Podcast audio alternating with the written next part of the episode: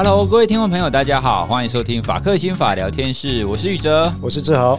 听众朋友是不是非常想念志豪律师呢？哦，有很多听众都会跟我们敲碗说啊，怎么没有志豪律师的声音呢？啊，我们终于来了。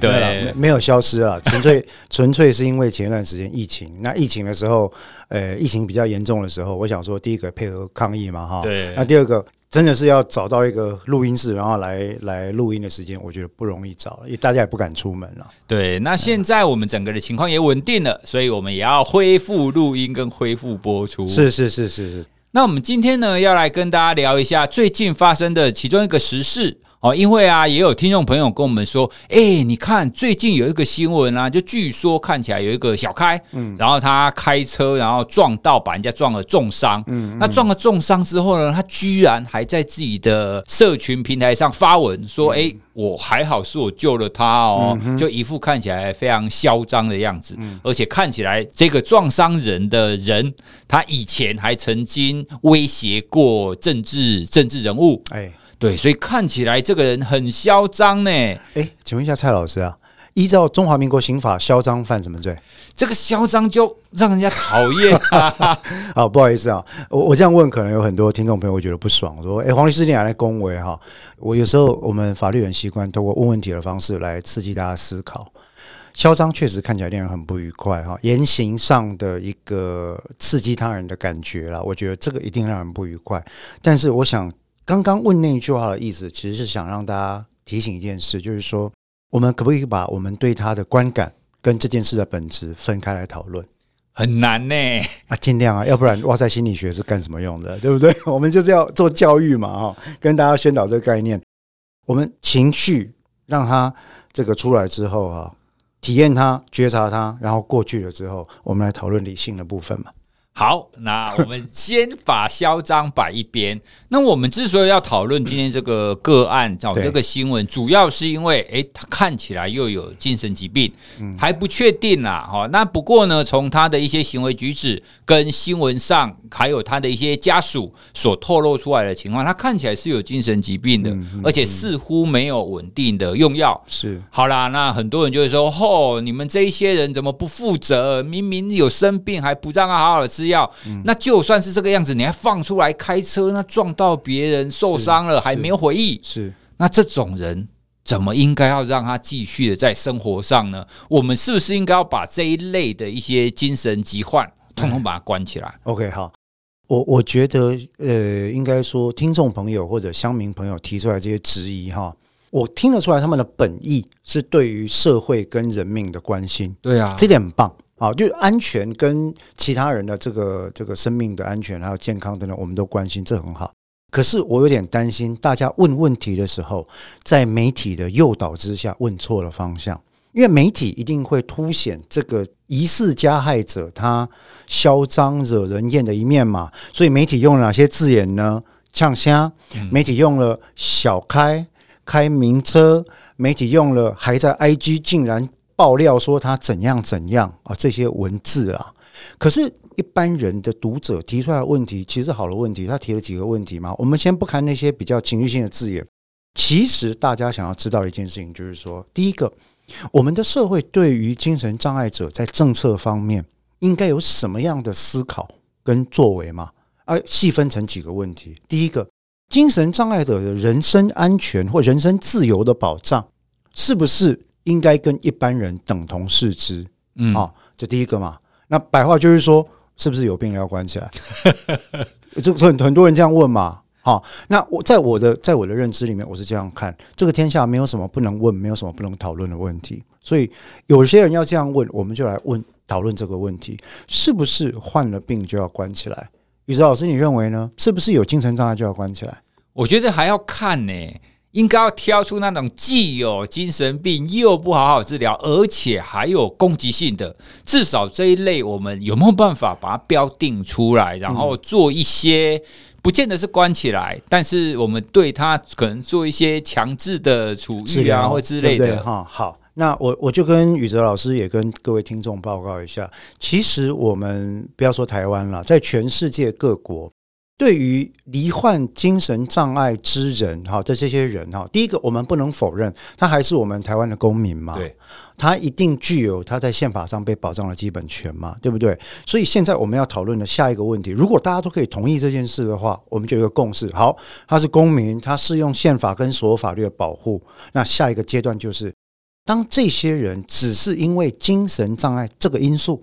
你就要考虑限制他人身自由的时候，要不要加上宇哲老师刚刚提到的几个因素？你刚刚提到，比如说确诊有病，嗯，没有病，但是没有病耻感。第二个有攻击性，对，有攻击性的状况，这是最重要的。像这两个因素，其实大家就会很在意，对不对？好，那我们的下一个问题就是，能不能只因为这两个因素就把他的人身去自由限制？如果可以的话，限制在什么地方？要限制多久？要不要限制加治疗，还是关到他死，关到他烂？你你你看我讲话听起来好像很贱，但实际上我们在讨论这些问题的时候，如果你冷静理性的来看，其实就是这样子嘛。其实呢，我们台湾有一部法律叫做《精神卫生法》，各国都有类似的法律了。那在美国呢，这个所谓的强制治疗这个概念叫做 involuntary commitment。这个 commitment 不是结婚那种 commitment，这 commitment 是关进去有没有 commit？啊，去那个呃 hospital 这种情况，强制治疗的制度其实就是为了这种情境来建立的东西。就是说，如果哈我们有证据，医学上的证据，发现这个人第一个确实罹患有严重的精神疾病或障碍，严重哦哈。一般来讲，指的就是说他的思绪、他的行为、他的功能性跟其他人互动都受到影响。嗯，好，这第一个严重的精神障碍。第二个呢？他显然出现了奇思乱想，或者是生以及生活不能自理的状况。通常我们指奇思怪想或奇思乱想，指的是他受到妄想的干扰。嗯，所以他的思维模式、他的知觉跟一般人已经不太一样了。那这种差异会造成他跟其他人相处上可能会出现有很多冲突。在这个时候，再加上他生活不能自理。例如说他的卫生状态啦，然后他各种，例如说，诶，上学的能力啊，职能的能力等等都出现问题。在这种情况底下，再加上第三个要素，自伤伤人之余，余就是危险了，他有自伤伤害自己或伤人伤害他人的严重风险。就刚讲的攻击性嘛，对，所以就这三件事情都在的时候，那他就有可能作为一个精神卫生法底下被强制治疗的主体。好，可是我接下来要再问了，法律人就这么讨厌嘛，就喜欢问问题嘛，哈。来，什么叫攻击性？攻击性就是他有可能会去攻击别人啊。每个人都可能攻击别人啊。刑法的伤害罪设的就是攻击别人啊。公然侮辱罪这种言语攻击别人啊。家庭暴力防治法里面的语言暴力其实就是用说话的方式攻击别人啊。诶，你这样讲，我会想到一个议题耶。那精神疾患去语言攻击别人。一样，要不要抓起来？一样可能构成公然侮辱罪。那那个就是他的精神疾患跟他的症状以及他的这个侮辱行为之间的关系。OK，他有没有可能，其实他在骂的不是那个人，而是另外一件事情，他被误会了。这种情况也是都有。那所以回到我们刚刚讲的，我们的精神卫生法就有这些要件。好，那为了评估一般人是不是？有只是患有精神病或者有某些症状，就要把他送去强制治疗。通常我们的期间是六十天啦，两个月啊，然后可以延长一次这样的情况啊。你不要说两个月好像没什么哈，因为很多人可能会说，哎，这个强制治疗啊，两个月然后又出来，这不是增加社会风险？各位各位，我要讲一个事情：全世界正常的民主国家设立像精神卫生法这样的法律。它的目的都不是拿来作为社会安全的隔离手段哦，它不是处罚，它不是强制处分，它是一种为了精神障碍者所做的福祉促进的手段。这个各位去看我们台湾的精神卫生法第一条就写得很清楚，所以不可以在解释的时候说，诶，我被用那个强制治疗的手段动这个那个强诶保安处分，我把它关起来啊，我被他跟社会隔离，不是那个意思，那个是集权国家才做的。那我们回来这边讲，就变成说，好，如果你要把他送去强制治疗呢，是需要法律程序的。为什么？为什么我不能强迫你看医生？这是我的人权啊！所以你有拒绝医疗的权利，对不对？嗯，哎，其实这个不是，理论上应该是，其实是啊。宇哲觉得我讲的每个话都是 有陷阱。但是确实哈，呃，人是有拒绝医疗的权利的。为什么呢？因为很多人有可能会觉得我的尊严比起延命或续命来的重要，所以我们就会有 DNR 嘛，嗯，Do not resuscitate 嘛，就是有些人会临终安宁，临临呃临终安宁的这个状况就会，例如说，我就会立下说 DNR。我如果因为情况失去意识哈，只能靠呼吸器延长我的寿命的时候，我这边就立一个书，说不要用呼吸器延长我的寿命，让我自然的走。为什么？因为我要有尊严的走，我不要再留给我的子孙或家人不必要的负担。这是为什么要这样子？这是一种拒绝治疗的手法，嗯，对不对？我们当然就可以说，哎，你为什么可以拒绝治疗？国家都可以强迫你戴安全帽，国家就可以逼迫你治疗，国家就可以把你关起来。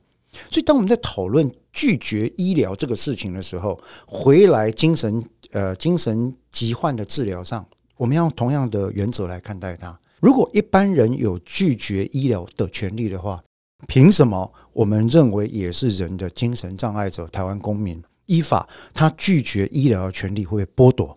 可是他如果没有治疗，就会有自伤伤人之余啊！这两者没有因果关系哦，哦，没有哦，这是独立的要件哦。哎，我们不能推论说，因为你拒绝医疗，所以一定有自伤伤人之余。我举个例子，几年前的正大摇摇哥事件，这个其实姚哥先生他其实既是一位经过确诊的思觉失调患者，也是一位我们说韩士啊，就是无家可归之人。但是他在正大文山地区前后应该是那个地方应该超过十年的时间吧，他是从来没有过任何。在地方上造成滋扰、纠纷、攻击他人、言语或任何暴力类型的记录的，所以他对自己的病识感可能不够，他可能在功能性跟适应性这方面有一些问题，可是显然他没有智商伤人之虞啊，对吧？所以我们举这个证据是想跟大家报告说，这些要件不能够自然就觉得啊，你没立马一点我智商伤人，你智商或伤人的风险其实不见得。甚至我们在临床上看到的数据，绝大多数的精神障碍者，他的暴力风险比一般人要显著来得低，甚至低于三分之一以下。第二个，绝大多数的精神障碍者，如果不是因为受到挑衅，或者是受到他日常的仪式被打断或中断，他其实是宁可避开其他人的。事实是这样子啊，但我们为什么一天到晚看到新闻有精神障碍者伤害别人啊？这个就是可得性偏误嘛，因为新闻不当播啊。当然，我可以理解新闻采访的重点，他会觉得说，那这个事情有一个 public interest 公共的利益在里面。可是很多时候，你我们在台湾，你会发现我们的新闻报道有一个特色哈，一宗这种类型的伤害类型的事件的时候。像这一次我们讨论到那个野马驾驶疑似伤人的事件的时候，我们去检索新闻哈，你会发现没有一个媒体在提问真正该问的问题。什么问题呢？第一个，精神障碍者没有病视感，我们的社会安全网要怎么克服？对啊。第二个，对于精神障碍者，我们目前精神卫生法的强制治疗的政策有没有调整的必要性？自伤伤人之余。以及生活不能自理，这些要件该如何从医学跟法学方面去判断？第三个，我们社会对于精神障碍者的看法，是不是还有在教育、在调整的必要？这些问题没看到有人在讨论吗？对，我们在讨论的就是哈，开黄色的野马，富二代，然后跟人家呛虾，还讲说什么灵魂出窍怎么样？然后说不是我救了你就会怎么样？这些语言基本上。大家听得出来，你看了之后只会更生气嘛？对，你不会对媒体生气，你会对谁生气？就那一个个案嘛。嗯，好。可是这些生气完之后，你会去思考那些问题吗？我们跟精神障碍者该和如何的共处这个问题，也不会嘛。你也不会去思考到说，哎，原来台湾还有一部法叫《精神卫生法》，原来精神障碍者也是台湾公民。台湾公民的权利也要受到保障，精神卫生法就是他人身自由以及拒绝医疗基本人权保障的例外。嗯，那这个例外就有冲突嘛？哦，我们要怎么样来调和这个例外？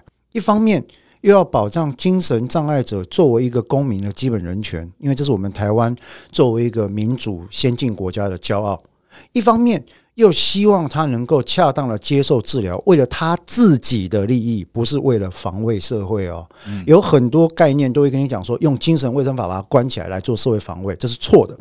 我认为这是不对的。当然，我的意见很可能是少数意见。为什么？绝大多数的法律人都会站在一个严刑峻法的立场出发了哦，包括法院在内也是，所以他们会误解。可是我的证据就在法律里面。第一条就跟你讲，精神卫生法基本上没有社会防卫功能，它不是社会防卫工具。精神卫生有问题的人，我通通抓去绿岛关起来，把你隔离，不是那样子的。精神卫生法的初衷，它的宗旨是为了保护，是为了促进精神障碍者的福祉。这个是所有身心障碍者权利保护政策的基本概念。那我们台湾也是身心呃身心障碍者权利保护公约的一个一个施行国嘛。哦，所以我们常会需要讨论到合理调整。如果大家对于诶，凭什么我们要保护身心障碍者这件事情还有问题的话，我就举个例子嘛。各位进出银行、办公大楼，呃，去小七买东西啊，或者进便利商店，你一定会看到它门口一定要铺一个坡道，叫无障碍坡道嘛。无障碍坡道免挤呢？要啊，要钱嘛，其实蛮麻烦的。蛮麻烦的，嗯，而且那个东西已经变成建筑法规的一部分了。好，可是为什么我们要花这么多的时间、金钱去铺这个东西？一天搞不好没有二十个人使用的东西，这就是我们社会是一个先进社会的象征。因为什么？我们希望患有生理障碍的同胞可以在行动上获得跟我们没有障碍的同胞一样的尊严。另外，公。我被去小七杯解的某天啊，假设我身身体有障碍，我得个一直干去服务员就让我搬，那会让我觉得很不舒服，也浪费人家的时间嘛。我作为生理障碍，我也想亲力亲为啊。如果我们可以用这个念头来看待生理障碍的同胞的话，其实我想跟各位讲，心理或精神障碍跟生理障碍的同胞在这方面的能力欠缺上，也就是失能上，失去能力的失能了哈，是一致的呢。他的 function。某个部分出现了问题，这个失能不是他的错吧？所以我们在讨论到这个时事的时候，其实应该讲哈，这个要很感谢宇哲，因为宇哲就是拿我们有一个听众朋友的来信来问。那我看了那个听众朋友的来信哈，我感受到他对于这件事情的不解，我也感受到这个听众朋友对社会的关怀跟他的一点愤慨。那所以我说今天做这个其实是很好的。我问了这么多问题，其实我只想。大家思考一下，就是说，我们看到生理障碍者的时候，泉涌而出的同理心跟同情心，何以在面对心理跟精神障碍者的时候，这两者在法律上地位基本上是相当平等的哈？何以在我们看到精神障碍者的时候，这些同理心跟同情心突然说揪起来不见了，不起啊，甚至转而成憎恶、恐惧、害怕。那当然，很多朋友就会第一时间回答说：“哎，精神障碍者会犯案啊，声音障碍者那个、那个、那个生理障碍者不会犯案啊。”相公，你有你有看过实证的依据吗？我并不是要说哪个族群会或不会犯案，我们的强调重点在于说，这是一种迷思啦。这个迷思有时候经过媒体的报道，有时候因为我们的可得性偏误，可得性偏误就是说，你常看到什么东西出现在电视上，你就觉得整个世界都是那个东西嘛，对不对？其实它会放大你对于世界的看法。如果大家真的对这件事有那么多的疑虑的话，我有一本书，我真的蛮推荐的哦。Daniel Kahneman 的《快思慢想》我讲过，另外一本是《真确》（Factfulness），这两本很值得大家去看一下。就是说，你认为你所见到的世界的长相跟真实的世界其实是不一样的。对，因为媒体跟资讯扭曲了相当大的程度。可是你刚刚有提到一个，就是为什么我们对那一些肢体障碍的人，我们会觉得说，哎，这个应该是跟我们一样的，但是对于那一些心理或精神障碍的，我们却不会这样子想。为什么？我想要提出一个想法或假设，我觉得有可能是我们大众觉得这一些精神障碍者无法预测。觉得这一些人想的跟我们不一样，对，所以我们不知道他下一步会做出什么举动来。是他当然有可能就是完全就做他自己的，但是要他也有可能会攻击我，因为无法预测，所以我没有办法就是把他跟我视为可能同一类的人。By this logic，用这样的逻辑的话，我们要把所有届龄十二岁到十八岁之间的青少年，通通集中拘禁。作为一个父母亲，我正式的宣告，我的小孩进入十二岁之后，我其实很多时候不太搞得懂他在想什么。预测对，I cannot predict, it's unpredictable, God。然后我只能怎么样？我只能紧紧的咬住牙关，拼命的跟上去。就是说，以我这种中年大叔啊，我要想尽办法去跟上我儿子女儿的思考方式。在这过程里面，他们的无法预测，其实某程度来讲，是我们生活当中必须要做出合理调整的一部分。我想，没有人会对这件事情有有介意吧？对啊，哦，我们的孩子，这个沙特讲的嘛，他人即地狱啊，包括伴侣、小孩、父母在内，很多人跟自己的原生父母。跟自己的伴侣、跟自己的小孩都有个鸿沟或隔阂嘛，都是无法预测啊。所以无法预测他人，并没有办法构成隔离他人或者是惩罚他人的理由啊。当然，我必须承认，在现实生活中，呃，因为无法预测他人或者这种带来的不顺遂或挫折感，也造成了非常多配偶之间、原生家庭的父母子女之间，或者是兄弟姐妹之间的争执。我同意。但我们不会因为这样就主张说，那个把温家俩去关起来。哦，这做不听话，我不会都预测被撞上，对不对？又不是唐牛对食神，我真的是不懂你啊！哈，那所以要把它关起来。以这样来讲，我想要讲一件事情，就是说，从各个方面来看，哈，我们如果把这个问题钻到最深，其实我们最后得到一个答案，就是说，精神障碍者除了他离病这件事情跟一般人不一样之外，在绝大多数的法律立场。跟社会政策的立场上，他跟一般人的地位并没有那么多不同啊。我讲的是法律的地位跟社会政策的地位上。那如果这样子的话，我们要来对于精神障碍者，单纯因为他罹患精神障碍这件事，就去调整他的法律跟社会政策的立场的话，而且是往不好的方向调整的话，我们就要有非常坚强的理由。我没有说不能调整哦，哈，因为那个是民意跟立法政策决定嘛。我是说，哪些方面调整，就要有非常坚强的证据跟理由指出来说。比如说，可能有呃乐听群众，或者是有呃听众朋友，或者有乡民伙伴觉得说，他们就是会攻击人啊。好，可不可以告诉我他们攻击人的数据状况，然后造成的损害，然后呃这个范围是多少？有没有其他？对他们的自由侵害更小的手段，可以来弥补这个损失。我们来看这些问题嘛。所以我这些提问的重点不在于说拒绝面对问题，相反的，我觉得提问的重点，我在希望大家，因为我觉得会来听我们法克心法的，多半都是对社会还有一点，你知道，有一点希望，有一点期待，就是说啊，阿北放弃啊，那好，没有放弃治疗。我我们提这些问题，主要是希望大家去思考，就是说好。我在愤恨之余，我在看了新闻义愤填膺之余，我可不可以冷静的下来想一想？呃，蔡老师跟黄律师提到这几个问题，我们应该如何对待这些同样身为台湾公民，但是显然他的处境跟我不一样的人？当我决定用什么方法对待他的时候，我没有，我有没有充分的证据可以支持我的说法？还是我让恐惧宰制了我的行为跟思想模式？被恐惧宰据，坦白讲，这不就是？思觉失调者的妄想的一种典型症状吗？你看起来好像有一点类似，driven by fear 嘛。我因为未知的恐惧就做出下意识的行动。其实各位知道吗？妄想很类似呢。被害妄想，他老是觉得有人要害他。之前那个台南嘉义杀警案有没有？他他就十九年活在妄想里面，非常非常痛苦啊。那如果我们今天我们自诩为正常人，但是却被这样子的恐惧。莫名无来由的恐惧，载制了我们的情绪、我们的行为、我们的思考。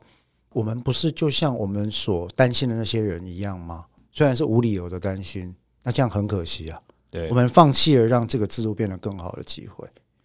刚刚我们谈到这边啊，其实我开始有一种想法，因为像我们刚刚有聊到啊，我们有没有可能是因为对那些精神障碍者的行为，那他的想法不确定，不知道他会怎么样？那后来啊，志豪提到小孩子的例子，我就想到，诶，那其实就会变成是我们应该要更了解小孩，那也同样的，我们应该也要去更了解这些精神障碍者。我我同意，我真心的同意。我一九九五年到九八年在美国纽约大学念大学的时候，那个时候我是心理系嘛，然后我们我修的那个呃临床心理学还有精神医学，就是需要去精神医院里面实习。我花了一年的时间在视觉失调病房、重症病房，我跟那些人相处了一年。在进去之前，我很担心。我的指导教授叫 Elizabeth，他叫伊丽莎白啊，我就我就我就跟他讲说。我真的很担心，我进去安全吗？怎么样？他他就看看我，用一种怜悯的眼神看我说：“利 昂，你你进去，你就会知道了。我不会。第一个，我们的政策不允许把实习生放到不安全的地方；第二个，你会发现他们跟我们其实没有太多差别，甚至你理解他们之后，你会发现他们大多数人相处的相相处的这个规则啊，比一般人更明确，你更不容易得罪他们。哦，那我进去之后，我发现真的，我跟里面的。不少的视觉失调跟妄想症的患者，成为了不至于到好朋友啊哈，但是成为了可以沟通的对象。他们知道我尊重他们，所以每天看到我去实习的时候，他们也会很开心。过了一段时间之后，他会慢慢跟你讲他觉得可以讲的事情。当他知道你并不会因为他讲出他的妄想或恐惧的内容而把他视为笑谈的时候，他可能要被尊重了。然后他慢慢的也能理解啊，因为我常会跟他们讲说，其实某程度来讲，我觉得你们得到这样的疾病哈，真的很辛苦，因为病识感不容易。你可能不相信你有病。第二个，他可能跟妄想结合。那第三个，你常会苦于你看到别人看不到的东西这件事情。我说某程度来讲，你看到的东西我真的看不到，所以以你们的呃视觉失调症患者的眼睛来看我，你可以把我当成是欠缺你们某种天赋之人，因为有许多的。躁郁症、重郁症跟视觉失调症的患者，其实是非常有才华的创作者。对，They see a different world，他们看到的世界是不一样的。那如果有机会用创作的方式把这些能量引导过去的话，他们所开出来的花朵，其实远比我这种平凡人要开的美丽的多。重点是说，我们之间不是不能沟通的。那那一段的经验，让我后来再回来，然后甚至当律师做职业，接了一些案件。每一个接的案子，我都只会增加我的确信，就是说，第一个，大部分的精神障碍者，其实他的窘境、跟他的犯罪、跟他的社会经济地位的低下，以及欠缺支持网这两个因素，是有非常密切、高度的正相关性。这个问题才会呼应到那个时候，蔡英文总统讲社会安全网，虽然现在都没有听到这件事情了啦。有啦，前一阵子他有说社会安全网什么二点零还是三点零还几点零要启动，要花更多的钱，然后聘更多的人，还要有什么司法医院。哎，我们搞不好可以来一集聊那个什么几点零新版的这个案件。好了，我我怕又变成那个，到时候我在那边拍桌子。好，那 不会了，我现在脾气好很多，没有没有。那所以刚刚讲的第一个问题嘛，哈，其实我觉得就是说，视觉失调这件事情，它很多时候跟他的社会经济地位有关系。这个不是托词啊，这个是研究之后的结果。那第二个就是说，其实如果有机会，我们从融入的观点来看的话，融入，但是在个体方面认识到他们的不同，在整体政策上让他们融入，我觉得其实并不是没有去做一个整合的机会。可是，在那之前，我觉得还有更重要的事情是说。不让这个误会跟冲突加剧。所谓的误会冲突，指的是自诩为正常人的族群跟精神障碍者族群之间，我认为一直有一道了解的鸿沟，不能讲知识的鸿沟了哈。那这个了解的鸿沟呢，我认为需要靠很多的呃心理科普教育、嗯，精神科普教育跟法律科普教育来来弭平。那这部分，我一直认为媒体朋友应该要负起百分之五十以上的责任。对，但似乎很少有媒体会比较认真的去讨论这件事啦。就像我们之所以会来聊这一集，也是因为诶，我们看到的新闻好像都没有很认真的想要讨讨论内部的东西，只是在挑逗仇恨而已。对，这这个其实坦白讲，宇哲老师，这我有点不懂，我不太了解为什么新闻现在只要写到社会新闻，都要写到每一个加害者都是人魔？你不觉得他的语气都在描写这个人就是个？这这好像那个这个电影或动画里面看到大坏蛋、超级大坏蛋、超级大反派、人魔、冷血、欠缺人性，然后毫无可可教化的可能。为什么现在的新闻都要这样写？我真的搞不懂。吸金啊，这样大家讨论度才会高啊。对，那或许这个也造就了另外一个迷失了哈。或许我们也正好下一集就会谈这个问题嘛。嗯，也因为这样的描写手法，让大家误以为整个社会都充满了病态人格者，就是就是好像我们叫 psychopath 哦，人格都是病态的，每一个人都是杀人魔。啊，每一个人都是这个 Ted Bundy，嗯，美国非常有名的一位连续杀人犯。哈。每一个人都是我们活在一个好像破案神探的世界里面，处处皆坏人。其实没有。我有我有说嘛啊，内政部警政署的数据跟法务部的数据，近二十五年来一直在往下走，重大犯罪事件跟一般犯罪事件一直在往下走。新类型的犯罪虽然层出不穷，但是多半是经济类型诈骗的犯罪。对，哎，车手类哈，另外两大类是什么？毒品、毒品跟酒驾。啊，所以我们曾经聊过另外一集嘛，你把毒品跟酒驾的人。从那个现在的监狱里面提出来，当场就 free 掉一半的空间，就好像你那个你的 hard D 有没有，当场砍掉一半一样，就整个就清空了。那当然，如何让他们复归跟治疗是另外一回事。可是我要讲的重点就是说，台湾的社会其实可以说是全世界最安全的社会之一啦。我认为没有 top ten 也有 top twenty 啊，在这个世界上。那所以大家真的不要因为你在媒体上看到的东西就慌。我我真的是要这样讲，我真的要这样讲，不要不要慌，不要慌张。我们今天这一集谈的，并不是说，哎，这样子的人，我们应该要可怜他或同情他，或者是他应该要没有罪，不是的，犯错就应该要有他相关的处罚，依法来处罚。对，我们并没有为他辩护，只是我们同样的要去思考说，好，如果真的有一个精神疾患，他有了这样子的状况，那我们应该要怎么样？让大众更认识他，那我们后面的那些系统、那些制度，我们应该要做怎么样的调整，才会让这样子的问题越来越少嘛？白话讲就是，我们能不能一起做一点有用的、对社会有用的事嘛？嗯、举例来说，在那个案子里面，哦，他的爸妈出来讲说，他就没有病视感。坦白讲，我认为他爸妈也没有病视感。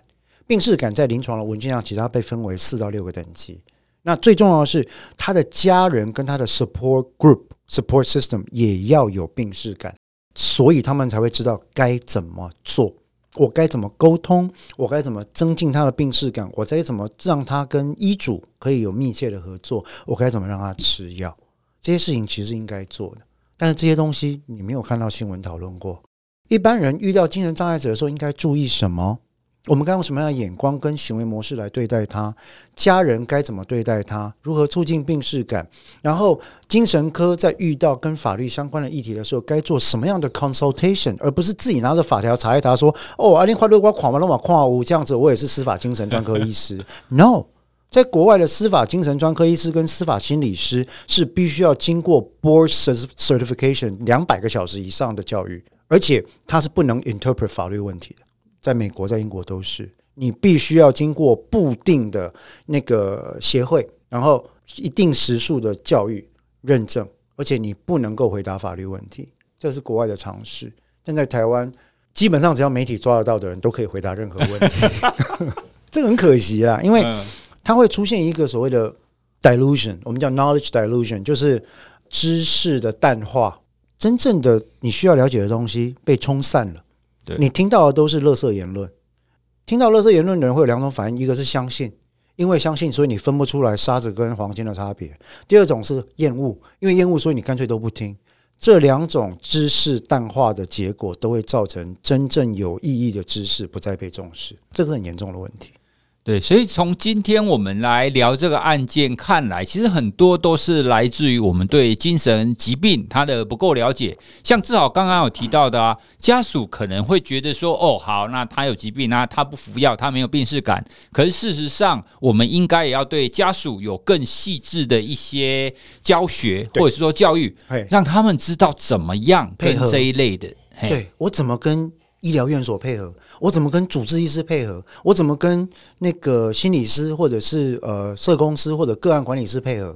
然后我怎么一起让他来遵从医嘱？这个是对他的福祉有好处的情况是可以做的。诶，其实我觉得为什么卫福部还是什么相关的单位，他应该要把这些东西都收集起来，然后做一个线上课程还是什么之类的啊？但其实很可惜了，我认为在卫福部的观点来看哦，目前应该是一个。在前线作战的医护人员都处于就是说疲惫不堪的状态。对啦，啊、嗯。一个人要面对非常多的个案数，然后呃，收入也非常的低，工作时数也非常的高。其实，在跟精神医疗相关的医师、心理师、个案管理师，我们现在个案几乎是没有的状态了哈。社工师、呃，护理师等等，都面临着类似高工时、低收入，然后高风险的情况，也没有背后的资源可以配合，这个是事实。那相对的，这个就反映到在卫福部这边，他对于所谓的心理卫生这件事情的看法，目前似乎没有把它摆在当务之急。那当然，我们都看得出来嘛，这近半年来，大概当务之急就是疫情，就是 COVID-19 嘛，可以理解。但是我觉得社会还是要慢慢的回归正常化。